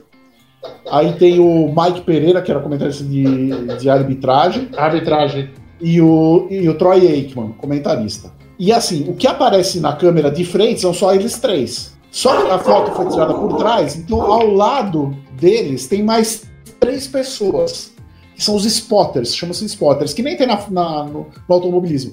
Você tem um spotter pro Joe Buck, um spotter pro Mike Pereira e um spotter pro Tony Romo, é, pro Troy Aikman. Isso é a mesma coisa pro Tony Romo, para qualquer um lá nos Estados Unidos. O que, que são esses spotters? Spotters é é um ajudante que fica olhando o jogo também, vendo coisas. E ele, é, esses spotters, eles ou por bilhete, ou por mensagem, eles, eles escrevem no computador, ou falando na orelha mesmo, quando não tem a câmera, eles dão toque de coisas que estão acontecendo, ou que eles viram na jogada. Então, nem tudo. Então, você vê, o Tony Romo, o Troy Aikman, quem tá comentando, além da própria cabeça dele e dos próprios olhos, ele ainda tem uma outra pessoa do lado para falar: olha, você viu que o cara saiu ali é, em offside, ou você viu que teve um pull de guard, não sei o quê. Eles avisam tudo isso. E eles já têm toda uma comunicação, então o cara fala duas palavras, o, o- o comentarista ou o narrador ou o comentarista de arbitragem já entendeu o que, que o spotter dele tá querendo mostrar para ele. Então, na verdade, eles. Olha isso, o cara, o cara tá lá fazendo os comentários com a expertise dele de jogador, de, de jogador de futebol americano, e ainda tem outra pessoa do lado ajudando, falando, ó, aconteceu isso, você viu? Você viu não sei o quê? Ou então, às vezes, ele pede, ele vê a jogada acontecer e fala, olha no replay aí, vê quem é que tava lá na frente que fez tal coisa. Então, é, é- é- é- isso, isso mostra também por que que existe também uma excelência tão grande dos narradores e comentaristas americanos, porque eles não estão sozinhos no, ali. Eles têm, cada um deles tem um ajudante do lado, né? São duas cabeças pensando. Ossos do home office, tive que mutar aqui para parar o cachorro. É, Pô, traz ele aí, eu quero ver o boxer aí, como ele chama? ele chama Apollo. Ele tá lá fora agora. Ele tá causando no quintal antes dele voltar para dentro. Mas vamos lá, uma temos uma, uma última pergunta aqui antes da gente voltar a focar na história do Packers, trazer um pouco mais para dentro de casa, assim, que a gente gosta de falar. É, o a Sérgio, é, ele pergunta para você, Mancha, acha que um dia o futebol americano possa ter a mesma oportunidade que o basquete americano teve esse ano? Por exemplo, de ser transmitido de graça em algumas plataformas do YouTube? Se sim, não. E o que falta para isso? Então, eu, é, eu vou confessar uma coisa pra vocês. É, eu sou um zero à esquerda em termos de basquete de NBA, eu não acompanho a NBA, desculpem, é a verdade, não vou mentir pra vocês, acompanho marginalmente a NBA. É, então eu não sei, eu não sei como é que foi esse o acordo comercial que levou a essa transmissão de graça em, em algumas plataformas. Eu acho bem difícil isso acontecer na NFL. A NFL pode fazer degustações, né? Deixar um jogo aberto de graça. Mas a NFL ela E já às vezes um- faz. às vezes faz, ela faz, a NFL É. faz. É, mas assim, fazer uma coisa. A NFL já tem um modelo de trabalho tão certinho, eles são tão cuidadosos com o modelo de negócio deles, é, que eu não acho que isso vai acontecer. Eu acho que eles já estão felizes com o Game Pass, estão felizes com os contratos de televisão, e se a coisa mudar, vai ser. Muito pouco. É, bem, bem marginalmente dentro desses mesmos modelos. Eles não precisam fazer isso. Eles nem, eles nem precisam conquistar muito, muito mercado, né? A NFL, não sei se vocês sabem, né? Na crise econômica de 2008, 2009, foi a única liga americana que não teve prejuízo, né? A única liga americana que não teve prejuízo. É, Agora, recentemente, com a pandemia, ela também, óbvio que o lucro baixou, mas prejuízo mesmo, ter problema, ninguém teve. Né? Então eles não, não vão ficar mexendo muito no modelo de negócio. né? Não, vai ser É, agora que vai acontecer também, acho. E tem, tem um negócio para complementar, Bia, que é o seguinte: a... se você pegar as grandes audiências da TV americana, você tem eleições, acompanhamento e apuramento das eleições, você tem um debate, provavelmente, da- da- das eleições, e o restante é preenchido pela NFL. É. O jogo 7 da final da NBA, entendeu? Eu acho que não tá nem entre as 20 maiores audiências no ano da, da, da TV americana.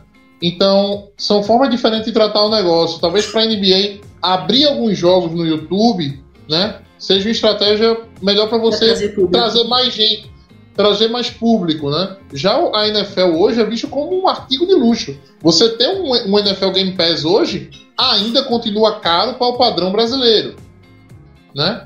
Eu acho que da última, na última temporada eu não consigo lembrar o, o- o valor de, de cabeça. 500 pau, Né? uma coisa aí, era uns 500 Foram, É, mas- é, foram mas quase é- 500 reais. Eu, eu tinha Game Pass pra, que eu dividia pros amigos por causa da vida. É. Então, assim, é uma. A gente tá. Apesar a gente achar sempre que as grandes ligas americanas são parecidas, são iguais, mas questão de tamanho, né, não, tem, não, não há comparação entre a NFL e a NBA. Apesar de o basquete talvez ser jogado em muito mais lugares do que, a, a, do que o futebol americano ainda no mundo, né? É. É, não, tem uma pesquisa que é feita anualmente pelo Harris Interactive, se bem que a última acho que foi Gallup que fez nos Estados Unidos.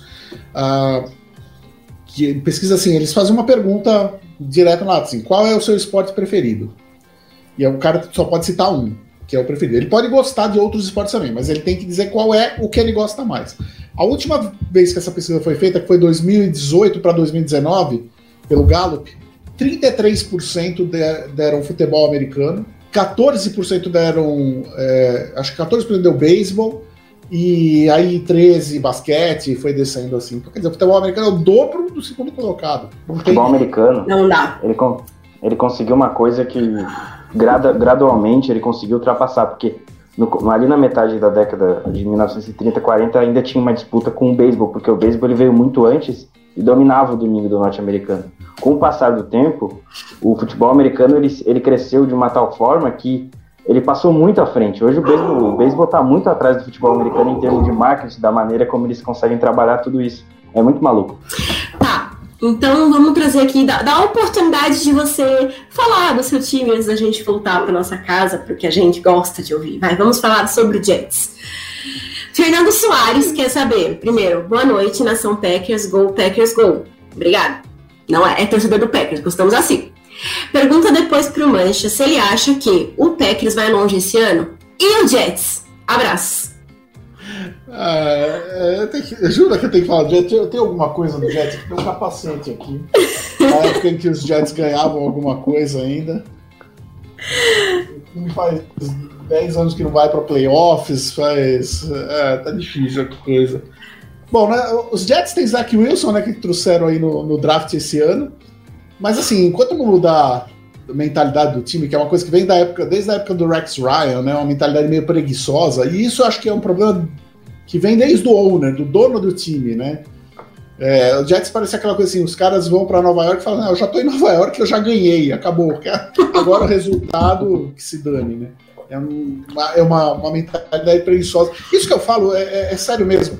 Ah, eu tenho, tenho um outro livro aqui que eu não vou levantar para pegar, porque eu tô, tô até vendo aqui, porque eu tô de cueca, mas enfim. É, o, é chamado The Score Takes Care of Itself. É do Bill Walsh. Bill Walsh foi o técnico do 49ers lá nos anos 80, quando o 49ers tinha Joe Montana, tudo. E o, o, Bill Walsh, ele pegou o 49ers, ele conta isso no livro. O livro, esse livro é um livro de business, de, de, de para empresas, para negócio ele conta o que ele fez com o 49ers. Quando ele pegou o 49ers, ele falou que o time não era só um time ruim dentro de campo, com jogadores ruins. Era uma cultura ruim.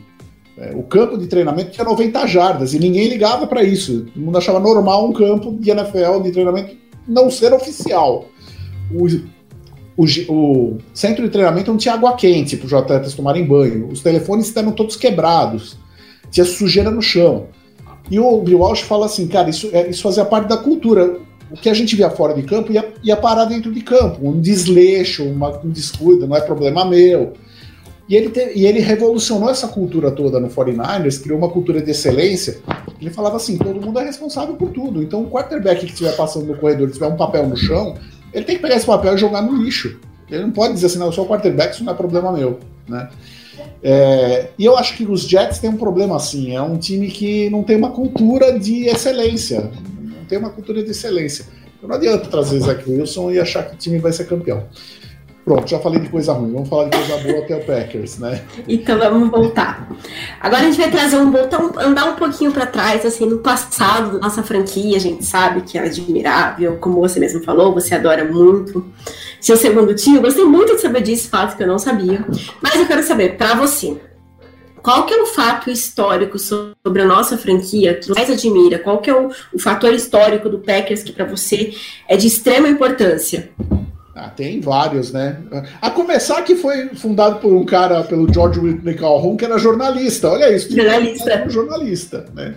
É, acho que sim, uma coisa importante é aquilo que eu falei, do time ter aberto é, ao, ao, a propriedade para acionistas em 1923, uma coisa que nenhum outro time fez. E que garantiu que ele não saísse de Green Bay e que ele tivesse uma massa de, de fãs muito é, é, muito fanática e muito próxima ao time. E isso, vocês lembram que eu acabei de falar dos Jets, né? Dessa cultura lazy dos Jets. Os Jets são uma cidade enorme que os caras não têm contato com o torcedor. O cara não tem contato com o torcedor. Vai, vai querer desrespeitar os Packers em Green Bay pra você ver o que acontece. Então o torcedor, o jogador sabe que ali ele tem que, né, em Wisconsin, né, naquela região ali, né? Então isso tudo mexe com a cabeça do jogador. Então tem esse fato histórico. Tem o fato histórico que eu falei do, da revolução tática do jogo com o, o Arnold uhum. Herbert e o Don uhum. Hudson inventando o passe longo, wide receiver. É... Cara, é tão difícil. Eu tenho o Vince Lombardi nos anos 60, é, criando aquela, aquela dinastia. Os Packers ganharam 13 campeonatos na era pré-Super Bowl. O maior, maior, maior campeão da, da era pré-Super Bowl é o Green Bay Packers, né? Então, assim, eu não saberia definir um momento, mas é, são tantos momentos importantes na história do Green Bay Packers, cara. Acho que. Acho que. Eu acho que o momento mais importante foi o, o Hail Mary contra os Cardinals, porque mudou meu nome. que eu diretamente a sua importância. tá, agora um questionamento que todo mundo faz, todo mundo se pergunta. É, Guto, Seguinte, quer fazer? É, vamos fazer, não. Essa pergunta é muito boa. Brett Favre ou Aaron Rodgers? Quem foi ou é melhor? Essa, essa é pesada. Ah, cara, então, uh, assim, eu sei do amor que as pessoas têm pelo Brett Favre, eu adorava ver o Brett Favre jogar, mas se você friamente analisar, por exemplo, os números, a, a questão interceptações é o que muda tudo, né? O Aaron Rodgers tem pouquíssimas interceptações, o Brett Favre tinha muita interceptação, né?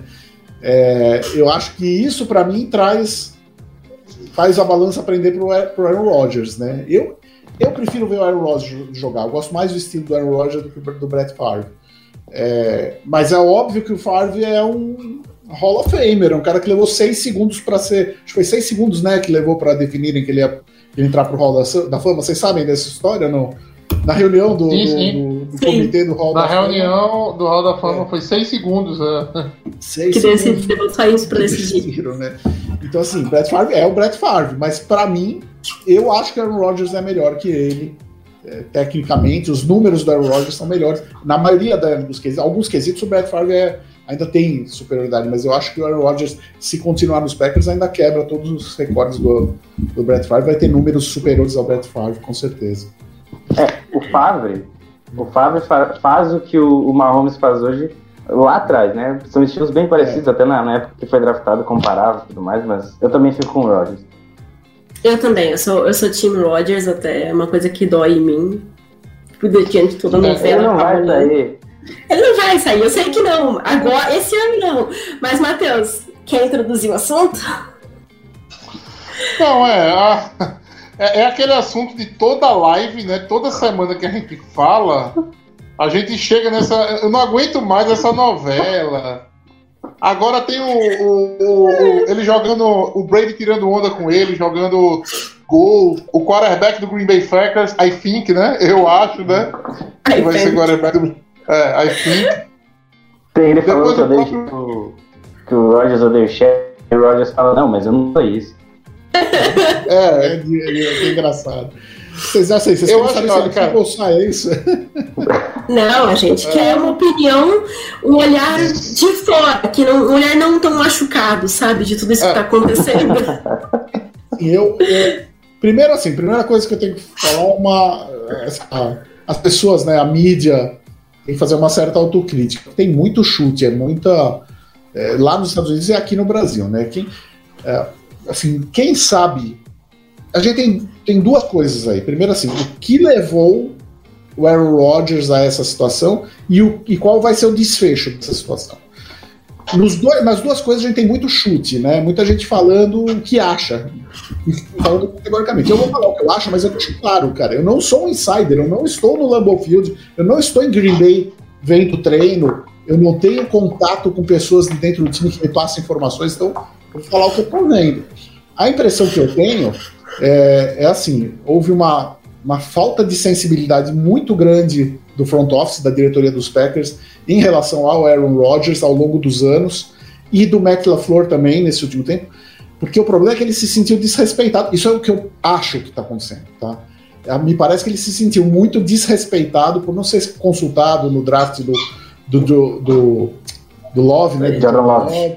Ah, e outras decisões que me parece que, que assim, que o senso comum diz que um quarterback do naipe do Aaron Rodgers deveria ser consultado. Porém, porém, essa é a leitura mais óbvia do problema.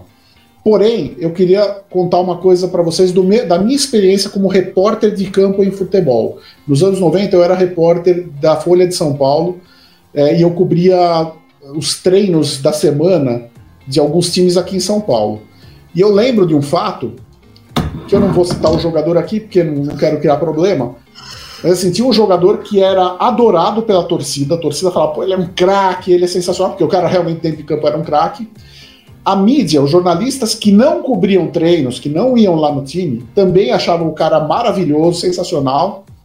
Só que eu que cobria treino, que estava lá toda terça, quarta, quinta vem treino, e os outros repórteres faziam isso, a gente via um outro lado do cara que as pessoas não sabiam. O cara era um desagregador, era mal educado, não respeitava os treinadores, criava encrenca com todos os auxiliares técnicos. Todo mundo odiava o cara naquele time. Só que na frente da câmera ninguém admitia isso, porque você não vai chegar e falar, pô, detesto esse cara, que ainda era ídolo da torcida. Por que, que eu tô contando essas histórias pra vocês? Porque existe a possibilidade de que o Aaron Rodgers seja um chato, seja um mala lá dentro também, seja um cara que crie problema e que talvez a diretoria tenha falado assim, não, não vamos falar com o cara, porque o cara não, né? Eu tô dizendo que é isso? Não estou dizendo que é isso, mas estou dizendo que existe a possibilidade, porque eu vi isso acontecer no futebol aqui. Eu lembro disso. A torcida, tanto que quando o time aqui de futebol mandou aquele cara embora, negociou o cara, a torcida ficou maluca, falou: como é que dispensaram o cara? Mas quem tava lá vendo o dia a dia, como eu, sabia por que dispensaram o cara, porque o cara era difícil, né?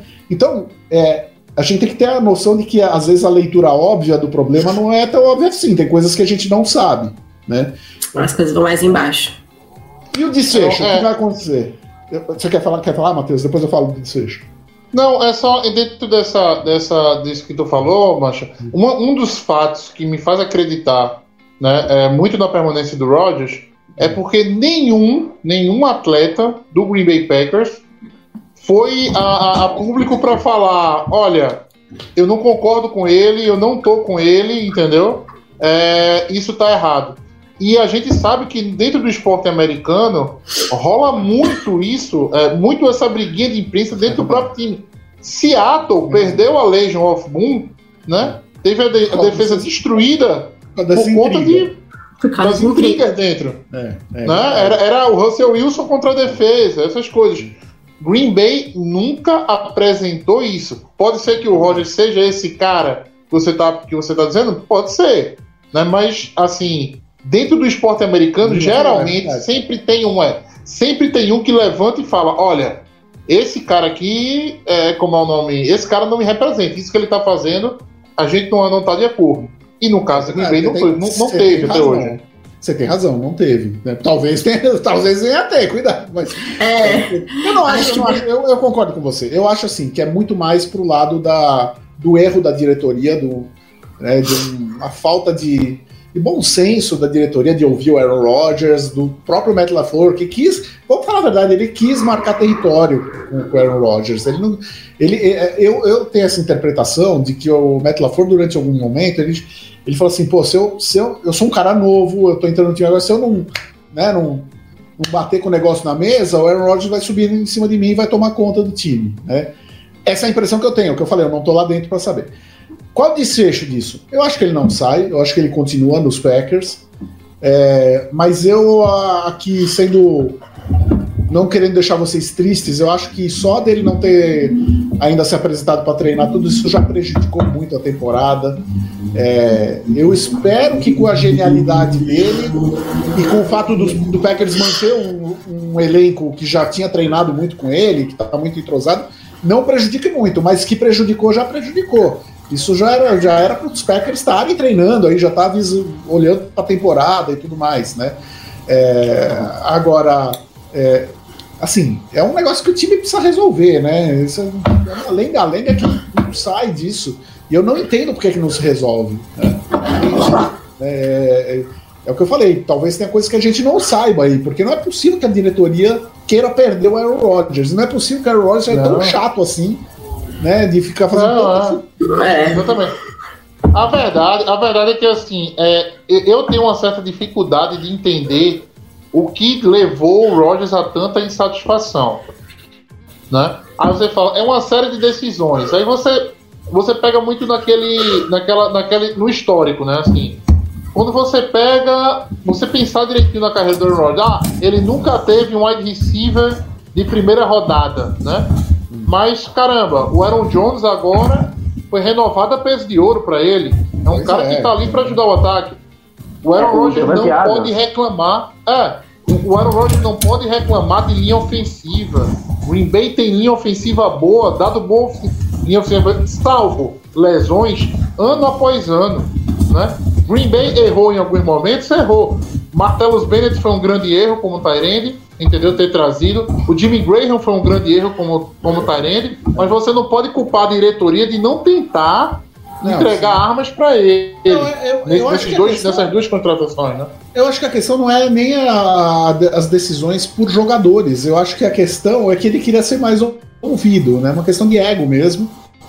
E eu acho que chegou um momento na carreira dele que ele falou assim: agora eu quero, agora eu vou deixar meu ego transparecer. né? agora eu não vou mais ficar bonzinho. É, ele tá fazendo certo? Eu não sei, eu acho que não. Eu- mas a diretoria também não tá. Eu, eu acho que é uma coisa que, pô, sabe, isso já tinha que ter sido É. resolvido, cara. Com certeza. Agora tem lados. alguns episódios, né? Tem alguns episódios recentes do Rogers que você para assim e fala, putz, olha pra esse episódio e fala, será que ele não já tava transparecendo esse ego aí? Lembra quando ele parou pra criticar todos os wide receivers né, do time? Né, no, no, no, no- a, a, a- reação primeiro da mídia foi, bicho, se o Rogers tá te ah, volta pra campo e volta a ter o melhor lá, porque tu tá errado, né? Mas há alguma necessidade de você publicamente expor isso, né? Você começa a ver algumas, algumas poucas atitudes. O, o Davante Adams fala no, no The Players Tribune dele que ele, no primeiro ano com, dele com o Packers, o Roger, é, teve uma jogada que o Roger mal olhava para a rota que ele fazia, né? Aí ele fez a rota errada, estava 10 metros a, distante de onde ele devia estar. A- o resultado da jogada foi que o Rogers teve que sair do pocket, correu duas jardas e caiu. Ele virou pro banco, virou pro técnico e falou: tira esse cara de campo agora, entendeu? Que eu não quero mais ver ele dentro de campo de jeito nenhum. Ele não é Entendeu? Teixeira, cara. Ele não é. Ele não é santo. Exatamente. É, a gente viu dois, a gente viu nos últimos dois anos de temporada 2019 2020 dois Aaron Rodgers diferentes jogando, é uma coisa que eu sempre falo e pra mim é o melhor espelho. 2019 Aaron Rodgers estava jogando pensando nas estatísticas pessoais dele e não estava jogando pro time e isso para a temporada de 2020 mudou completamente. A gente viu o Aaron Rodgers focado em Super Bowl, a gente viu o Aaron Rodgers focado em MVP junto. 2019 focado somente em MVP, MVP não conseguiu. Então, assim, ele não é flor. Ele pode muito bem ser uma pessoa egoísta como qualquer outro ser humano. Mas, pra mim, ele ainda é quem a gente precisa dentro de Green Bay como quarterback. E, pra encerrar, é, temos uma pergunta aqui no chat do Alex Alves. Do Alex Alves.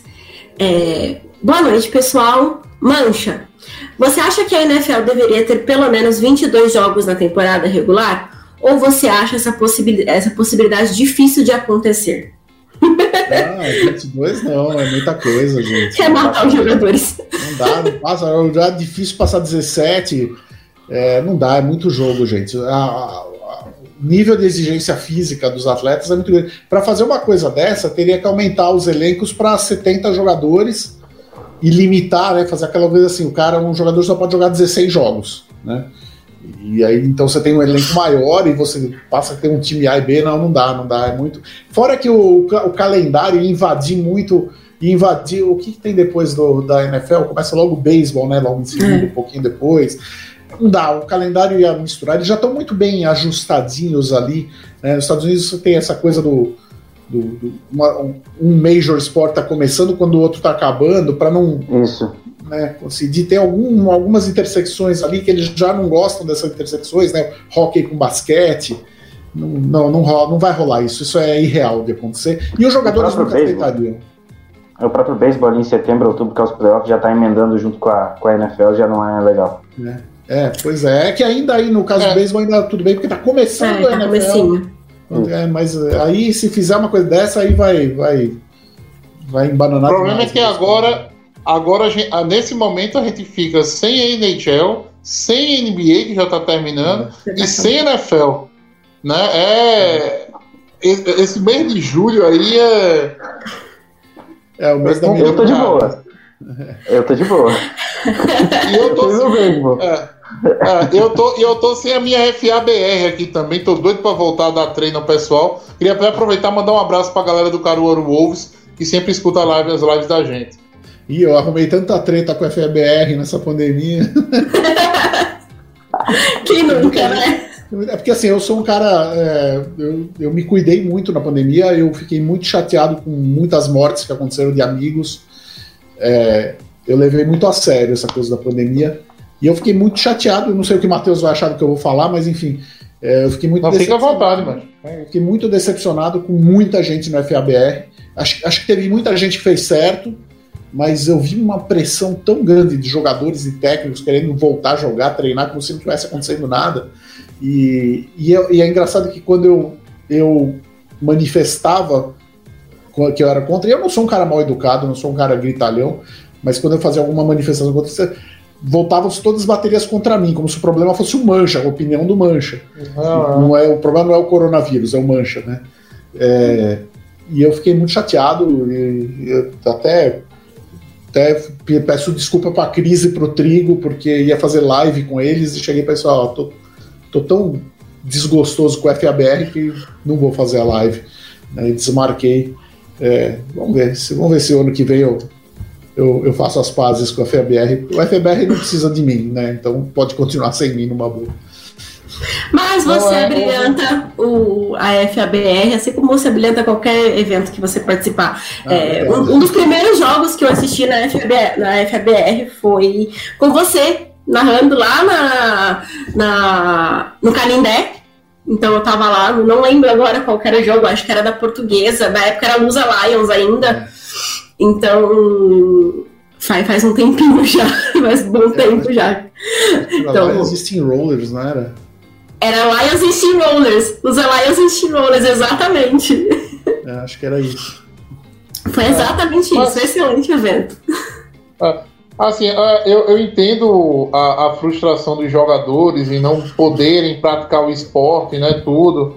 Porque, no, assim, no grupo do meu time, toda semana tem alguém, ó, vai voltar quando? Toda semana alguém pergunta, vai voltar quando? Vai voltar quando? Vai voltar quando? Às vezes o pessoal não tem um, um pouco de noção de entender que, olha, depois da pandemia, se existiam 100 times no Brasil, reza para ver se 60 vão estar funcionando ainda depois da pandemia. Né? Porque não é só uma questão de gente para jogar, é uma questão de dinheiro, né? São pessoas que tiveram que, durante a pandemia, trocar de trabalho. Né? Eu, eu falei isso na última live. Eu tenho um jogador no meu time, Mancha, que o cara pega, é, o cara serve mesas, entendeu? É garçom, numa lanchonete, pega de 7 da noite até as 7 da manhã, pega carona e vai treinar de 8 até meio-dia, no outro dia. Entendeu? Então, assim, a realidade do, do, do FABR é, é complicado do, do ponto de vista financeiro. Mas, assim, nada justifica a turma não dar uma pausa também. São dois anos sabáticos aí, não tem como voltar. Não adianta você treinar como FABR, como um time, para não ter jogo. Não tem, né? Jogo, e para você não faz arriscar- sentido. E, e é aquilo que você falou, uma coisa é um time, um cara profissional, que o salário dele é aquele, e aí ele vai arriscar porque é o ganha-pão dele. Agora imagine esse seu, esse seu jogador que, que é garçom, e aí ele vai treinar e ele pega Covid porque tá treinando. Você sabe que tre- treinamento de qualquer esporte, ah, você tá exposto. Ele vai deixar de trabalhar, duas semanas vai perder o emprego, pode transmitir para a família dele. Então, assim, gente, não dá para brincar com coronavírus, cara. Eu, eu fico muito Não. triste pelas. Eu sei que os times de futebol americano investiram muito dinheiro e perderam muito dinheiro com a pandemia. Eu sei que tinha algumas pessoas que trabalhavam profissionalmente com futebol americano. Mas no todo, o futebol americano ainda é um esporte amador. E a gente não pode arriscar a vida das pessoas por uma coisa que não, não tem necessidade. Né? Não. E é uma coisa que eu É falei. dois- mesmo, é, é uma coisa que É eu falo- 2%. Exatamente. Ah, quem ganha dinheiro com futebol é 2%. E olha E, lá. Matheus, e vamos falar uma coisa que você. Eu acho que você vai concordar com o que eu vou falar aqui. Por mais que precise fazer treino, scrimmage, treino físico, jogo. Uma grande deficiência do, do futebol americano no Brasil, de sempre, é a teoria do futebol americano, é teoria, é, é o jogador. Então, cara, dava para aproveitar esse tempo na internet aprendendo futebol americano, aprendendo rota, aprendendo é, técnica de treino, aprendendo technique, enfim, stance, todas as coisas. Dá para fazer, dá para aproveitar esse tempo. É a mesma coisa que se não tivesse pandemia? Claro que não. Claro que Mas não é um tempo, não é um tempo desperdiçado. Você pode usar o tempo porque futebol americano tinha um treinador antigo que falava que futebol americano é um esporte eh, 80 que não que 100 80% do futebol americano é 100% mental, né? Enfim. Mas é, então o futebol americano tem muito disso aqui, não é só, né? E, e, e esse tempo podia ser é, e, e muita gente fez isso, né? Muita gente aproveitou esse tempo para para fazer clínica de técnica, de tática, de tudo mais, de preparação física, tudo pela internet, né? É, enfim. eu- Quem foi é- esperto, Não, com de alguma, maneira, de alguma maneira se preparou. Aprendeu, com certeza. É verdade. Então é isso, pessoal. A gente já tomou bastante tempo do Mancha. Estamos aqui há bastante tempo já. Quero agradecer imensamente sua participação. Foi incrível. Muito obrigada por ter aceitado o convite. Acho que todo mundo gostou, tanto quanto eu. E deixar nossa boa noite aqui pro pessoal. Lembrando todo mundo que esse, essa live vai estar disponibilizada no nosso canal, no, no Spotify e em outras plataformas, como episódio de podcast. Então podem ouvir a hora que vocês quiserem, rever aqui também, se vocês quiserem. Mancha, muito boa noite. Pode se despedir do pessoal. Ah, eu que agradeço, a Bia, o Guto, o Matheus. É, assim, convido a todos a visitarem o meu site, viajandoporesporte.com, é muito fácil. Me seguirem nas redes sociais. Eu sou arroba mancha NFL, mancha NFL, no Twitter e no Instagram. Me sigam lá no Instagram, principalmente. O Twitter eu ando meio de mal o Twitter, eu até publico algumas coisas, mas. É, o Instagram é a rede que eu mais gosto. Não tem muita coisa de futebol americano no meu Instagram nesse momento, mas mais pra frente vai ter agora que a temporada tá chegando. É, e e eu queria fazer um comentário só de uma pessoa aqui no chat, o Rodrigo Teixeira, que falou assim: nem Fave, nem Rogers, Bart Star disparado. Cara, eu gosto de gente que va- valoriza o, pa- o passado. O passado, O Bart é. Ah, é o Rodrigão, o Rodrigo Teixeira, pô, eu conheço ele. Ele viajou, o Rodrigo viajou com, pro Super Bowl comigo, com a Turista FC. O grupo da Turista FC que a gente foi no Super Bowl lá entre os 49ers e Kansas City Chiefs, o Rodrigo Teixeira tava lá com a gente. É, e aí ele ficou no lugar bom do estádio. Eu fiquei lá na cabine de imprensa improvisada para a imprensa sul-americana, que era no fim do mundo. Mas, um grande abraço, Rodrigão. E, e Bart Starr realmente foi um- uma das lendas do Green Bay Packers nos anos Verdade. 60. Estudem essa época do Green Bay Packers, é, é, é sensacional. O Ice Bowl, gente, desculpa, eu vou falar mais um pouquinho aqui. Estudem o Ice Bowl, vejam o que foi o Ice Bowl, o que, que o Bart Starr fez no Ice Bowl, que era a jogada final era para ser uma corrida de fullback, ele olhou para o chão, viu que o chão estava congelado, o fullback não ia conseguir escorregar no, no gelo, e aí ele faz um sinal para o Lombardi falando, eu vou, vou fazer um quarterback sneak aqui. E ele, por conta própria, chama a jogada, um quarterback sneak, marca o touchdown, ganha do Dallas Cowboys e ganha a NFL naquele ano, vai pro Super Bowl, etc e tal. É, Bart Starr era sensacional. Desculpa, gosto, eu tinha que... Ade- Adendo merecido, adendo merecido. Guto, boa noite pra você. Pode se despedir do pessoal. Valeu, Bia, Matheus, Paulo, muito obrigado, Paulo Manche, muito obrigado por ter estado aqui com a gente. É isso aí, né? Não deixe de seguir a gente lá nas redes sociais também, arroba Lambolipers no Twitter e no Instagram. É isso e até a próxima.